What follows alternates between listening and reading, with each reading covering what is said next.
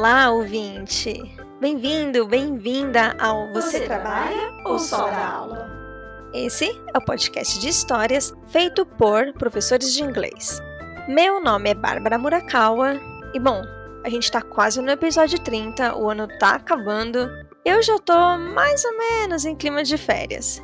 Mas você ainda pode mandar sua história por e-mail que tá aqui na descrição. Você trabalha ou só dá aula? Se você já ouviu essa pergunta antes, vem comigo.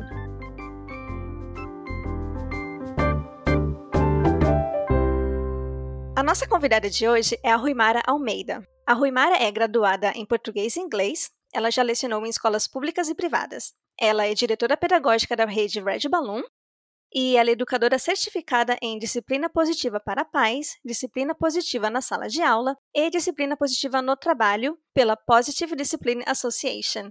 Bem-vinda, Ruimara. Oi, Bárbara. É um prazer estar com você hoje. Ah, o prazer é meu. Faz um tempão que eu quero receber o pessoal da Red Balloon aqui e que bom que deu para trazer logo a diretora pedagógica.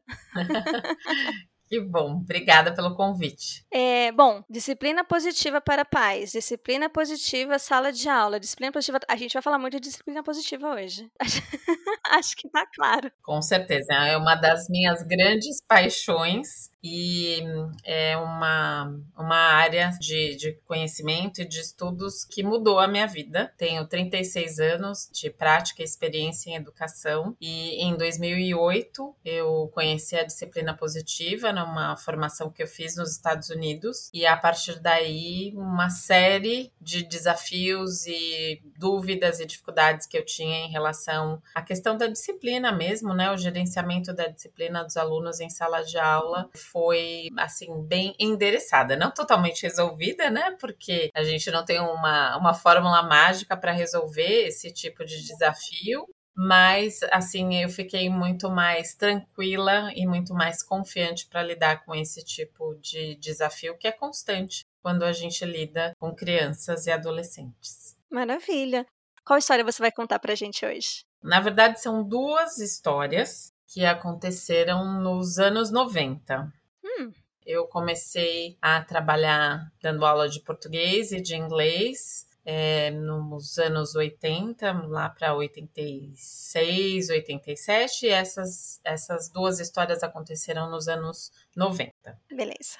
Bom, eu trabalhava num colégio particular aqui em São Paulo, muito legal. Eles tinham uma proposta bem ousada para a época porque a gente podia dar três aulas de inglês é, nos anos iniciais, no ensino fundamental. Três aulas de inglês por semana? Por semana. É, não é comum ainda. Ainda hoje não é comum, não. Ainda hoje não é comum. E era um programa bem legal, a gente usava um material bem rico e as aulas tinham toda essa abordagem que a gente acredita, né? Onde o aluno tem bastante chance de, de participar, de ser protagonista e tudo mais. Porém, a escola não tinha um programa de gerenciamento de disciplina e como as aulas de inglês são muito dinâmicas, não era muito fácil você administrar e gerenciar as turmas que não é que as turmas eram muito grandes, é um colégio particular, mas em média tinha uns entre 18 e 22 alunos, mais ou menos. E aí eu não tinha tanta experiência ainda, é, não conhecia a disciplina positiva,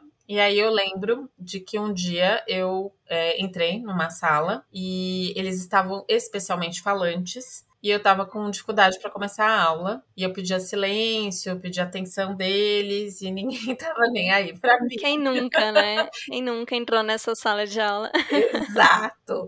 E aí eu fiz de tudo, né, para chamar a atenção deles e eles não estavam prestando atenção e não estavam querendo parar de falar. Pelo menos essa era a minha percepção ali no momento. Uhum. E aí eu dei um grito, né? Aquela coisa, né? Do silence, né? Que a gente faz. Silence! E aí eles, claro, né? Pararam e olharam para mim com uma cara meio estranha, assim, né? Na hora. Eu senti, assim, que ficou uma, uma vibe estranha, né? Na, na sala. Uma cara de medo. É, foi um misto de medo, mas mais de tristeza. Foi isso que me chamou a atenção. Hum. Né? Porque quando você, você toma uma atitude dessa, você quer chamar atenção, né? Uhum. Mas eu senti mais que eles ficaram meio que tristes. Meio chateados. E aquilo me, me, me tocou, sabe? Eu falei assim, ué, mas por que, que vocês estão com essa cara, né? E aí uma das meninas falou: Ah, porque você deu uma bronca, você gritou aí com todo mundo e nem todo mundo tava falando. Ah. Aí eu parei para lembrar como que tava, né? Porque eu estava irritada com a situação, Sim. mas eu, eu não consegui de pronto lembrar se realmente todo mundo estava falando ou não. E aí, na sequência, um dos alunos, que era um, um aluno bem assim é, participativo e que costumava colaborar, ele falou: é verdade. Eu, por exemplo, estava esperando os outros é, ficarem quietos para você começar a aula. Eu estava quieto, eu não estava falando. Ele estava igual você, tentando começar a aula. Exato. Tomou um grito também junto com. ele e essa menina, os dois estavam com essa cara muito triste, né? Entendi.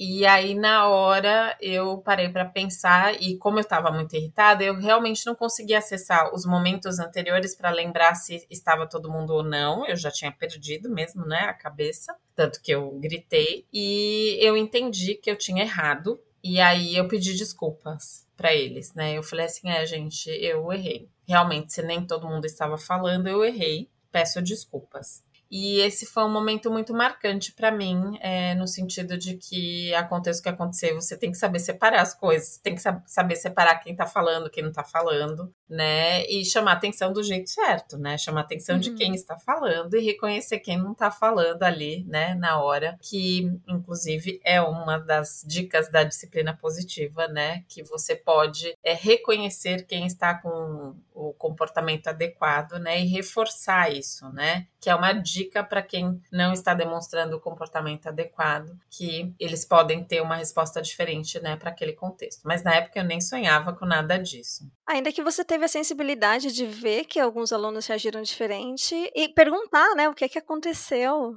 É, de uma, de uma certa forma, apesar da, da minha inexperiência, eu sempre confiei nos meus alunos. Essa é uma, é uma característica que eu sempre tive. No sentido, assim, de... Eu sempre acreditei nos meus alunos, né? Então, assim, e sempre ouvi, uhum. né? Mesmo que eu pensasse diferente, eu sempre ouvi. E a cara deles foi muito... A expressão deles foi muito forte para mim. É, era inegável que realmente eu tinha cruzado uma linha e que eu tinha deixado eles tristes. Eu percebi, eu senti. Caramba. Tanto que eu lembro disso até hoje, né? Eu não esqueci dessa história e eles me ensinaram algo que, assim, eu lembrei para sempre e eu nunca mais repeti esse comportamento com nenhuma outra turma.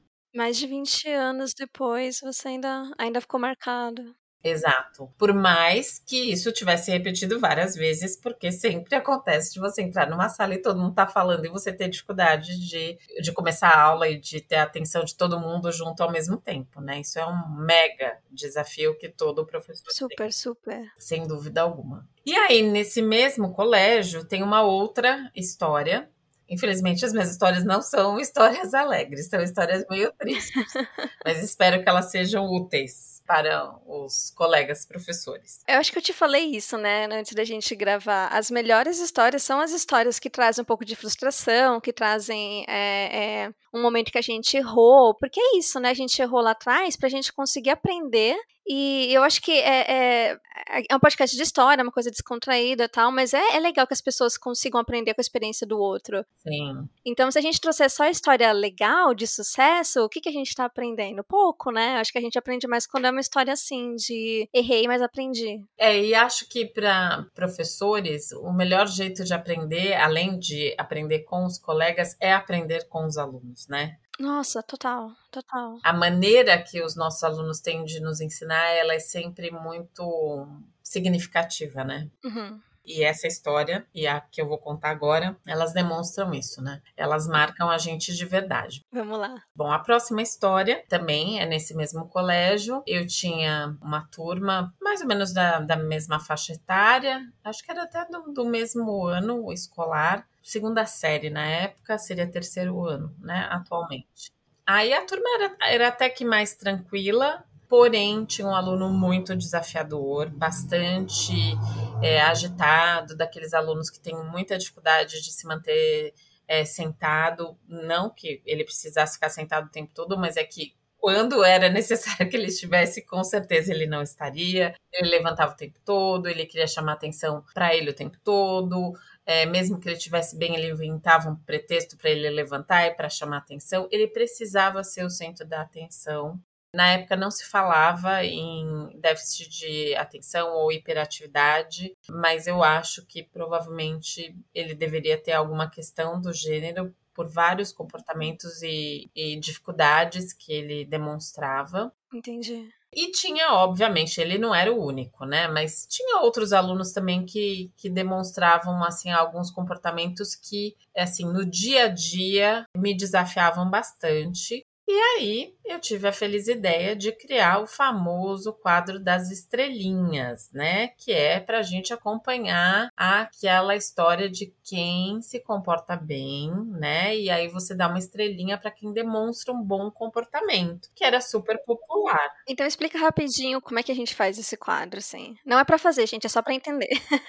esse quadro é assim: normalmente você vai pegar uma cartolina e você vai escrever o nome dos seus alunos e você vai fazer como se fosse um, uma grade, né, com, uhum. o nome dos seus alunos, e daí você vai fazer colunas com os dias das aulas que você tem. E aí, ao final de cada aula, conforme o comportamento dos seus alunos, e que é um julgamento seu, bem seu e bem subjetivo, você vai colar estrelinhas para os alunos que demonstraram um bom comportamento. Então, no final da aula, o aluno que se comportou bem ganha estrela. Exatamente. Então, vai ser um, um vamos dizer assim, como um, um gráfico visual, uhum. onde quem se comporta bem vai ter muitas estrelinhas e quem não se comporta bem vai ter menos estrelinhas. E vai ficar muito claro para todo mundo isso. Sim, é um pôster, né? Um pôster na sala. Exatamente. Fica pendurado, é bem visível para que todos possam ver. Uhum.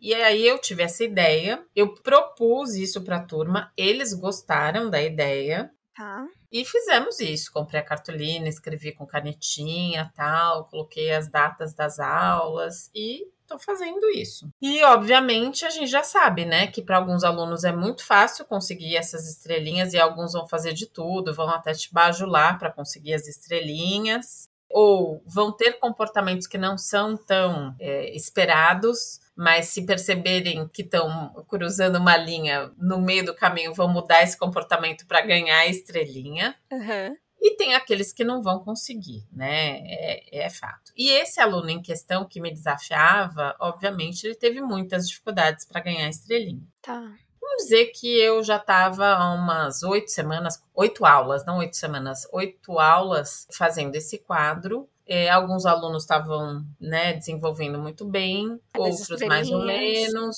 várias estrelinhas, outros mais ou menos. Esse aluno em questão, ele tinha conseguido duas. Duas porque eu resolvi, né, assim, dar um incentivo para ele, porque em alguns momentos ele até conseguiu se conter, mas para ele definitivamente era muito difícil. E obviamente, as reações dele quando eu ia colocar as estrelinhas, que era sempre no final da aula, é, não eram boas. Ele ficava bem nervoso porque ele não ganhava as estrelinhas ah. ao final da aula. Ele percebia que mais uma vez ele não ia ganhar a estrelinha. Mexia com ele, era uma coisa que mexia com ele. Mexia com ele, mexia bastante com ele. Sei. E tem os comentários dos colegas, né? Mas também, fulano, você fez isso, fez aquilo, né? Então, assim, existe uma, uma exposição muito grande, Sim, né? Pois é, é. é. Do aluno o tempo todo. Bom, aí lá um dia chego para dar aula e nem me preocupei com o quadro, que era uma coisa que eu fazia mais pro final da aula. E tô dando aula, daí fui dar uma olhada no meu planejamento, daí lembrei que eu tinha que reservar um tempo para colocar as tais das estrelinhas, afinal de contas eram quase 18 alunos, levavam tempo. Leva tempo. E olhei para o quadro e achei o quadro estranho. Não reconheci o quadro do jeito que eu lembrava da última vez que eu tinha visto. E detalhe, na época não tinha celular. Hum. Né? Como a gente tem hoje, que a gente foto, pode tirar uma foto, né? Como um registro e tudo mais. Então era da sua memória, sim, né? Sim, sim. E eu não, não costumava, como alguns professores mais criteriosos, de ter um registro no seu caderno também. Por quê? Porque eu sempre confiei nos meus alunos, uhum. tem esse, esse detalhe. Eu olhei e eu achei estranho, e eu não sabia exatamente o que estava estranho, e continuei dando aula até o momento em que eu fui olhar o quadro. Quando eu fui olhar o quadro de verdade, e os alunos também foram olhar, todo mundo entendeu o que estava de estranho. O quê? As estrelinhas tinham sido trocadas de lugar. Ah. Isto é, os alunos que tinham poucas estrelinhas tinham muitas estrelinhas. Hum, tá. E os alunos que tinham muitas estrelinhas no passado não tinham muitas ou não tinham nenhuma. Nenhuma. O quadro virou uma bagunça, simplesmente. Alguém mexeu no quadro, inverteu as estrelinhas. Alguém mexeu no quadro bagunçou tudo. E aí, obviamente, aqueles que perderam as estrelinhas ficaram indignados. Nossa, claro, claro. Foi uma confusão na turma e todo mundo falava que aquilo não podia ter acontecido. Meu Deus. E eu tentando entender o que tinha acontecido, até que eu olhei a linha da pessoa que tinha menos estrelinhas e vi que tinha praticamente completado, extrapolado o número de aulas que a gente tinha. Então, tipo assim, ele tinha 14 estrelinhas. De oito aulas, o aluno tinha de 14 oito aulas, entendeu?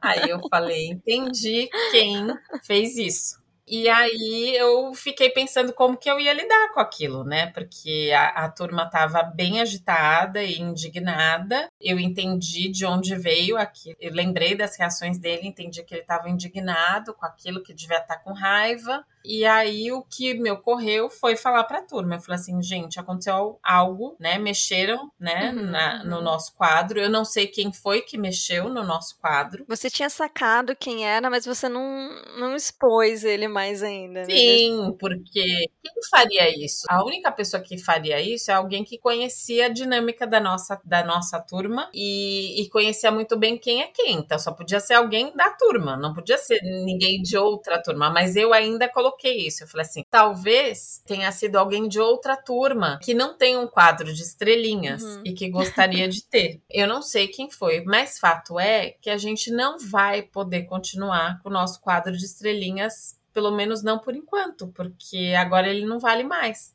Porque a gente lembra que ele não estava assim. E vejam, a gente só tem é, só tem oito aulas que a gente está usando o quadro de estrelinhas e tem gente que está com 14 estrelinhas. Então, agora esse registro já não vale mais para a gente tudo mais. Enfim, e foi uma situação super delicada. Daí teve aluno que falou: Ah, então o que, que adiantou eu me comportar? Ah, Foi aquela coisa. E aí eu me senti muito idiota mesmo, sabe? Na, naquela situação. Eu falei assim, realmente, qual é a validade disso, né? Por que, que eu é, inventei de fazer isso? É, onde eu queria chegar? Qual que foi o objetivo disso? Eu, eu, eu cheguei em algum lugar? Eu consegui aquilo que eu queria? Eu questionei, né? Essa ferramenta. uhum, uhum.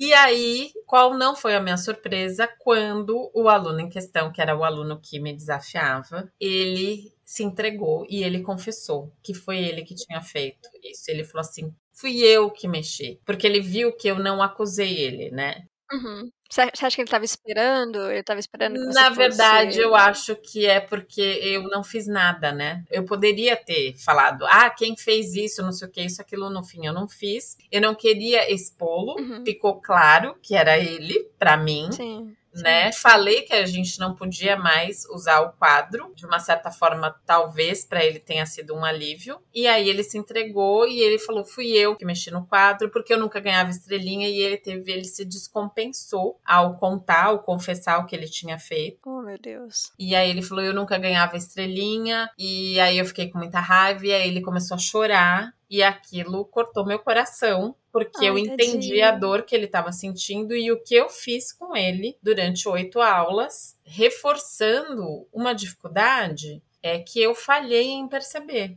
Na verdade, eu sabia, mas o que eu queria era um conforto para que eu conseguisse dar a minha aula com mais tranquilidade. Na verdade, o meu desejo era esse. Ah, eu quero ser menos interrompida, eu quero que os outros alunos consigam participar da aula sem interrupção. Então, a minha falta de experiência e o meu é, desejo, né, de que as coisas fossem mais tranquilas, que é um desejo que quem disse que o mais tranquilo é melhor, né, é, fez com que eu usasse uma técnica que é amplamente utilizada ainda Total. Muito, muito. É, sem pensar nas consequências e no impacto disso para o aluno e para um aluno que visivelmente tinha dificuldades. E aí, obviamente, toda a turma parou, né, de fazer as suas reclamações e ficou todo mundo olhando, né, para ele, aquela coisa. Daí eu fui acalmá-lo, agradeci, né, por ele ter contado, né, que tinha sido ele. Na época eu também não tinha muito recurso para falar muito mais, eu só tentei acalmá-lo. Uhum. E aí todo mundo queria saber se na aula seguinte ia ter o quadro das estrelinhas ou não. E eu disse que eu ia pensar. É, mas eu fiquei muito chateada com tudo aquilo. Eu fiquei muito chateada por ele também, porque eu entendi o que eu fiz com ele. A questão da exposição. É, a, a exposição ela é cruel, né? Porque você está falando o tempo todo para a criança que a criança tem um comportamento inadequado. Uhum. E como se fosse simples e fácil ter um comportamento adequado o tempo todo. E não, isso não é verdade. Varia muito, né? Para uns é mais fácil, para outros é mais difícil. É, e quem disse, né, que é simples? Nem nós adultos temos comportamentos adequados o pois tempo é. todo e a gente quer isso de uma criança que está em formação, né? Pois é é, é muito cruel isso, né? Lógico, é, a, a, criança está aprendendo e tem momentos certos, né, de fazer determinadas coisas. Tem a hora de esperar alguém que está falando, né? Tem a hora de, de fazer o combinado. A gente sabe disso, tem os limites, mas às vezes a gente tem umas expectativas que não são razoáveis, que era exatamente o que eu tinha em relação a isso, ao que eu gostaria que acontecesse na turma que eu gostaria que ele tivesse em termos de comportamento e que eu sabia que para ele era difícil. Bom, conclusão. Aí, quando eu voltei na aula seguinte, depois de pensar muito, é, eu decidi que eu não ia fazer mais aquele quadro das estrelinhas. Acabou a estrelinha. Alguns alunos falaram: ah, mas que pena, eu gostava tanto. Outros acharam ótimo. Esse aluno em questão não fez nenhum comentário. E ele continuou com o comportamento dele, porque para ele, como eu disse antes, era mais difícil. Mas eu, eu fiquei mais tolerante, não leniente, mas mais tolerante no sentido de entender o lado dele também. E percebi que as interrupções dele não me impediam de dar aula. É, era só o jeito dele. Eu, eu conseguia dar aula a despeito das interrupções dele. Então não era assim tão, tão, né? Não era tão grave. Não era tão grave, né? Mas é, era o jeito que eu tava olhando para ele, né? Talvez tudo isso tenha acontecido para eu entender tudo, tudo isso que eu entendi, né? Do, do quanto que pode ser é, pernicioso, né? Você ficar expondo o aluno desta forma quando você usa esse tipo de ferramenta que pode parecer muito inocente, uhum. é, mas que na verdade não tem nada de inocente, né? Ela é muito legal para quem age é, mais by the book, né? De acordo com aquilo que é esperado. E que tem perfis que são assim, né? Sim, mesmo, né? E que, e que é, é, mais tranquilo mesmo, né? Enfim, eu aprendi muito com essa história também do quadro das estrelinhas, mas não tinha muito mais recurso para lidar com isso. Eu só aprendi que eu não ia fazer mais aprendi a ser um pouco mais tolerante, a aceitar o, o aluno do jeito que ele vinha e não tentar modificá-lo na marra, mas não, não tinha muito mais repertório para lidar com isso. É uma coisa que às vezes acontece muito no início da carreira, né?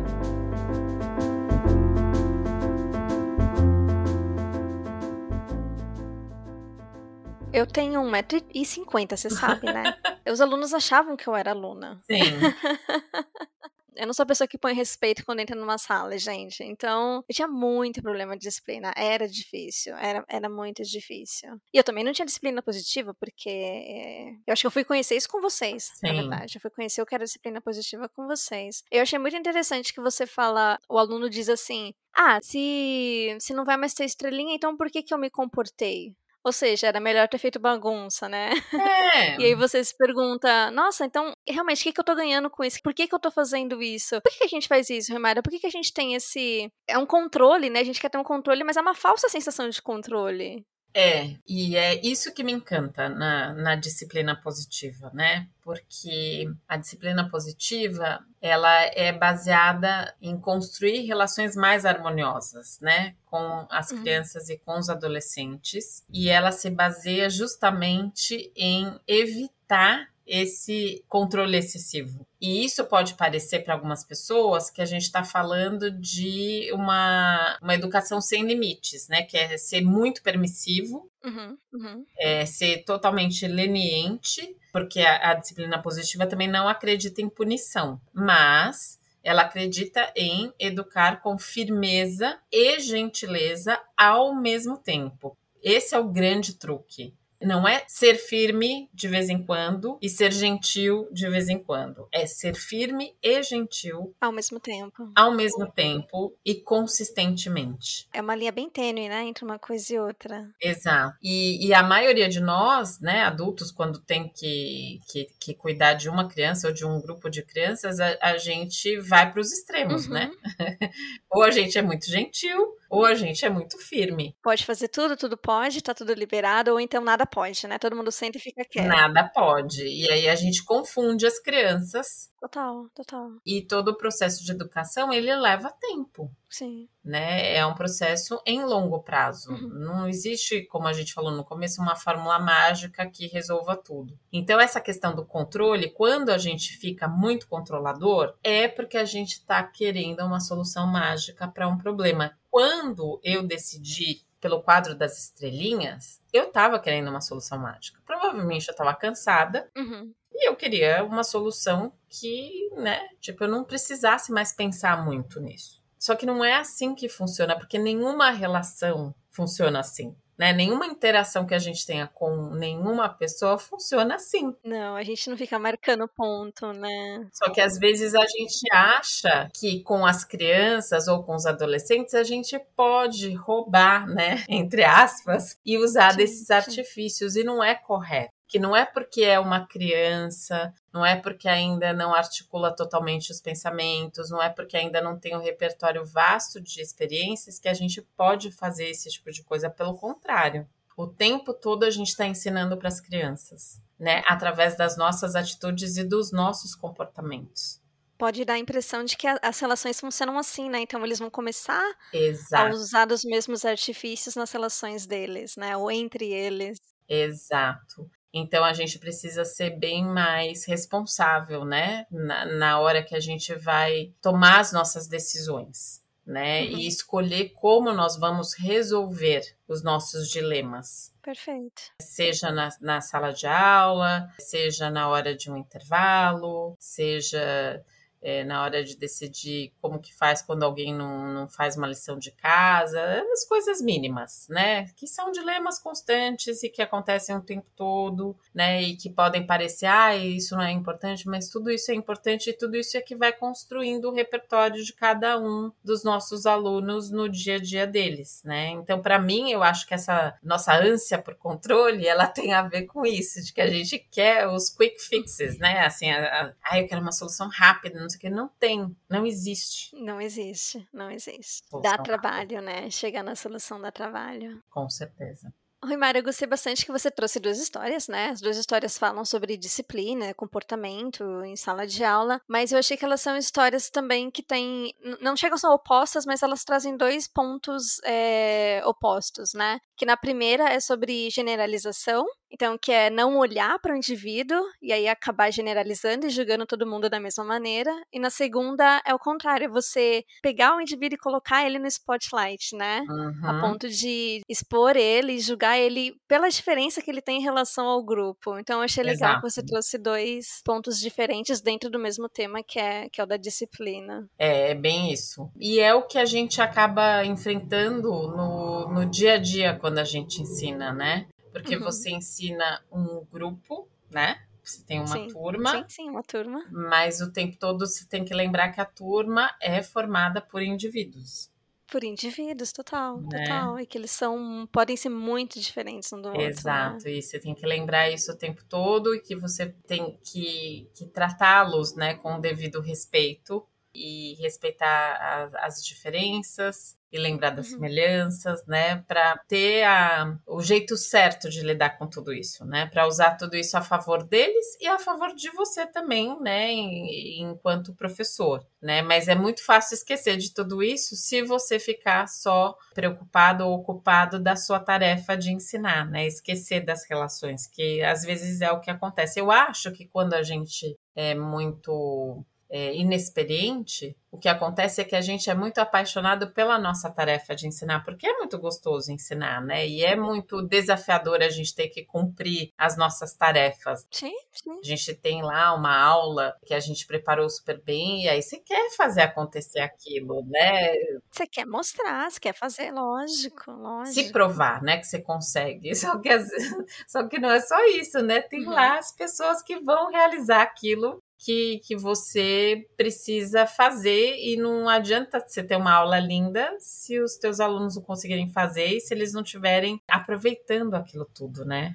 Rui Mara, como é que lida com a questão da disciplina na sala de aula? Você consegue deixar pra gente, assim, umas dicas práticas? Porque essa questão do gritar, bom, acho que todo mundo já entrou numa sala, gritou com todo mundo, generalizou quadro das estrelinhas eu já vi várias versões dele, desde o realmente colocar a estrelinha no final da aula, escrever o nome na lousa quando é, se comporta mal, Sim. até coisas mais extremas, assim, né? Então, isso é muito comum, as variações disso. Então, o que, que dá pra gente fazer quando a gente tem questão de disciplina na sala de aula? Tá, eu vou falar do, do que eu mais gosto, assim, de tentar lembrar, porque existem milhares de dicas e milhares de técnicas, né? Então, é, uhum. falando da disciplina positiva, né, que foi algo que, que foi desenvolvido pela doutora Jane Nelson nos anos 80 nos Estados Unidos, assim, a gente tem cinco princípios, é, os cinco pilares da disciplina positiva que permeiam todas as ferramentas que são inúmeras e que podem ser usadas da infância até a adolescência.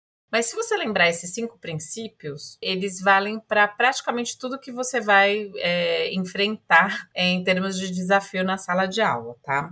Então, o primeiro é o respeito mútuo lembrar que dentro do contexto da sala de aula, a firmeza e a gentileza, elas vão te ajudar muito, né? Se você conseguir lembrar de ser firme e gentil e que tanto você quanto o aluno precisam ser respeitados, então tem essa, essa instância do respeito mútuo, eu acho que já é um, um super bom começo, né? E, e, que muitas vezes o professor pode esquecer, e acho que é uma, um bom truque para a gente não cair no controle excessivo. A outra coisa é estabelecer uma forte conexão com seus alunos, através de um princípio que é muito importante para todos nós seres humanos. Todos nós queremos sentir que somos importantes e que pertencemos a um grupo, né? E como que a gente faz isso de uma forma prática dentro de um grupo?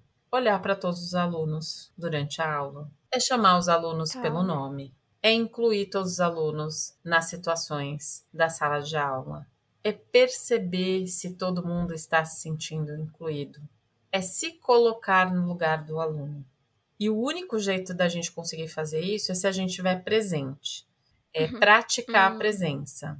E para praticar a presença, é, a gente tem que ir além do conteúdo, que é o que a gente acabou de falar, né? Você não pode estar preocupado só de passar Sim. o conteúdo, né? Então Já é perceber se os alunos estão bem, se está acontecendo alguma coisa, né? Se quando você pisa na bola, se você fez alguma coisa que não é adequada, ou se aconteceu alguma coisa entre os alunos, se precisa de algum tipo de intervenção. O aluno precisa sentir que ele está sendo visto. Exato, visto e ouvido. Que ele conta e que você se importa com ele. Então, aí, quando essas coisas acontecem, o aluno está disposto a fazer sacrifícios, né? Tipo assim, ah, ele está cansado, ele não está afim, mas aí ele vai te ouvir, ele vai fazer aquilo que você está pedindo. É, são aquelas coisas que todos nós já fizemos, porque a gente sabe que o professor se importava por nós, né? Então, isso tem que ser construído, né? Não vem de graça. A outra coisa que eu já mencionei aqui também é que todas as, as, as nossas escolhas e decisões, é, a gente tem que lembrar que elas serão eficazes em longo prazo. Então, não tem atalho. Então, é aquela coisa da consistência e o trabalho de formiguinha que você vai fazer todo dia. E tem que ser paciente. E tem que ser paciente. né? Não tem a fórmula mágica, né? uhum. né? É, são pequenas melhorias que você vai conseguir.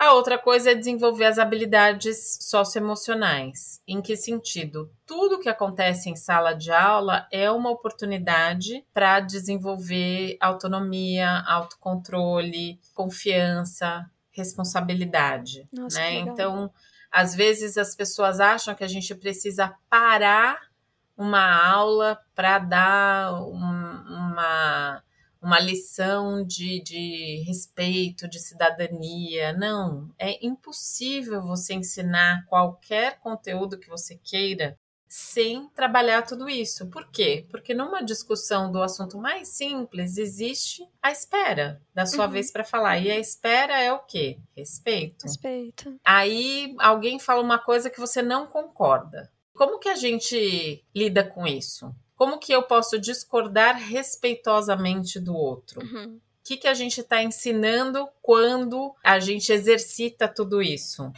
O autocontrole, a gente está exercitando a tolerância, a gente está exercitando o respeito, né, a, a diversidade, uma série de coisas, né? Então isso acontece o tempo todo. Isso é muito legal, porque a gente não vai desenvolver essas habilidades separadas, né? Elas acontecem durante a aula, né? Durante o momento de interação. Durante a aula e em todos os momentos. Só que as pessoas acham que tem que ter né, um programa específico de habilidades socioemocionais. Uma... Não, não é. é. São nos momentos de desafio é que essas oportunidades vão aparecer e que a gente vai aproveitar para desenvolvê-las, né? Uhum, uhum o último critério é desenvolver as capacidades da criança. Toda criança, e quanto menor ela for, ela tem uma sensação de que ela não consegue fazer tudo sozinha, que ela depende do adulto e que ela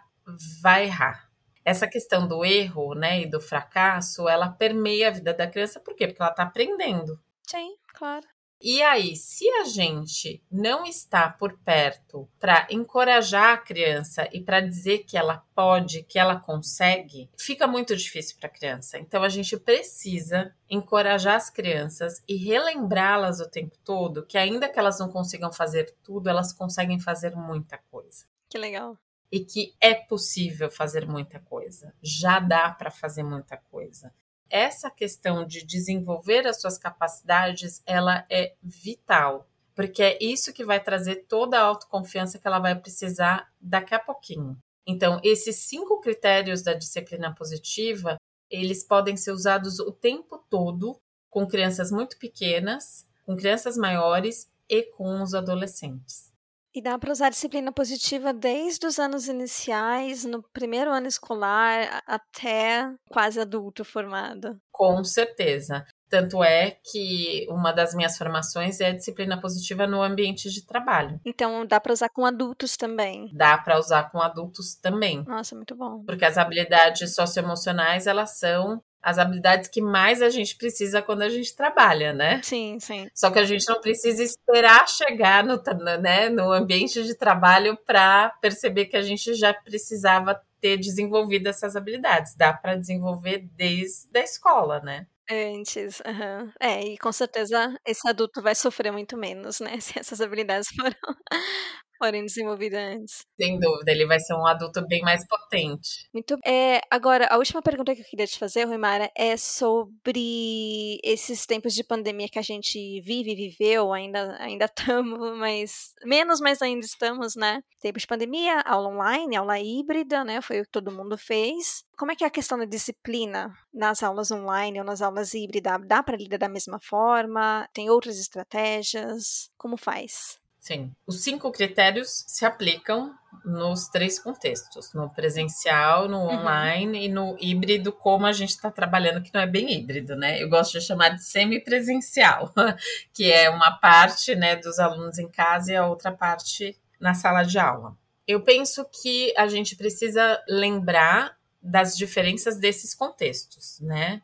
Então, tanto no presencial, quanto no online, quanto no híbrido, você precisa ter os combinados. É impossível você conseguir ensinar e aprender se você não tiver os combinados. só que esses combinados vão variar de acordo com esse contexto onde o professor e os alunos se encontram. Eu ia te perguntar isso. Então, se a gente passa de uma aula presencial para uma aula online, a gente precisa ter um momento para fazer novos combinados. Tem que fazer novos combinados e esses combinados eles têm que ser é, sempre atualizados. Então, eu acho assim, que eu vi acontecer começo, quando a gente foi do direto, né, do presencial para o online, tinha muito mais combinados porque ninguém sabia usar esse meio. Uhum. Então você tinha que explicar muito mais e você tinha muito mais combinados sobre as regras do online. Só que depois que todo mundo entendeu, aí você via criancinhas de quatro anos que já tinham aprendido ligar o microfone, desligar o microfone, ligar a câmera, desligar a câmera, criança de 7 anos compartilhando tela melhor do que muito adulto. Eu vi isso, eu falava assim, gente, mas é, quantos anos tem essa criança? tinha sete anos e fazia com a maior facilidade, melhor do que o professor. Eles são excelentes nisso. E crianças, eu, eu assisti aula com criança que o professor caiu três vezes a conexão e as crianças esperando o professor pacientemente, quietas, esperando o professor voltar para a aula. Que graça. Entendeu? Então, quer dizer, as crianças aprendem tudo, elas entendem tudo. É, então, eu acho assim que os combinados eles precisam disso. Às vezes, no começo, até que todos se adaptem, talvez muitas regras, depois uhum. menos regras, e sempre atualizar as regras. Maravilha. Rui Mara, deixa pra gente uma lição de casa. Deixo. Eu separei aqui umas dicas de livros. Maravilha. Pra vocês. São livros que eu gosto bastante. Bom, o primeiro que a gente teve traduzido aqui é, no Brasil, que é o Disciplina Positiva, o Guia Clássico para Pais e Professores. Essa é a minha primeira dica, porque é um livro que serve para os professores, mas que eles podem indicar para os pais também. Ah, que legal. E aí é legal porque dá para trocar figurinhas com os pais, né? Então, por isso que eu gosto muito dele. Aí tem o Disciplina Positiva em Sala de Aula, porque ele é focado nas situações de sala de aula. E aí tem os livros da disciplina positiva para diversas faixas etárias, tá? Tem de 0 a 3 anos, de 3 a 6. E tem o meu predileto, não porque eu fui a co-tradutora, junto com a Beth Rodrigues. é, eu traduzi, co-traduzi alguns deles. Mas que eu acho um livro lindíssimo e muito necessário, que é o Disciplina Positiva para Adolescentes. Ah, eu tenho esse. É uma faixa etária que as pessoas às vezes acham que não tem muito jeito, né? Mas tem todo o jeito do mundo. E é um livro que eu lembro que quando eu peguei para fazer a tradução do prefácio, eu já me emocionei, eu já chorei. é, então eu super recomendo. E, Romara, todos esses livros têm traduzido? Todos eles têm traduzido e tem também um, uma forma bem divertida para quem gosta de dicas e de repente está sem tempo de ler os livros, que são os baralhos com as ferramentas da disciplina positiva. Ah legal. São bem legais. Cada carta tem uma, uma ferramenta da disciplina positiva. Olha, muito bom. Obrigada. Foi ótimo. Nossa. Obrigada a você pelo convite, pelo bate-papo super gostoso, super rico. Excelente. Obrigadão.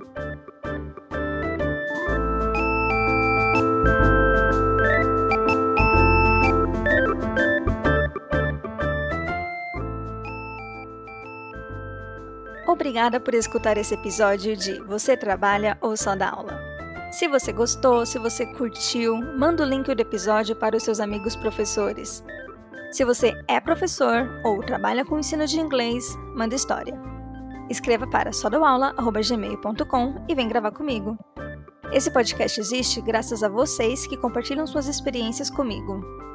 Agradecimentos de hoje: História Ruimar Almeida, edição Carol Vinhali, Arte Guto Ribeiro, vinheta Bruno Ribeiro.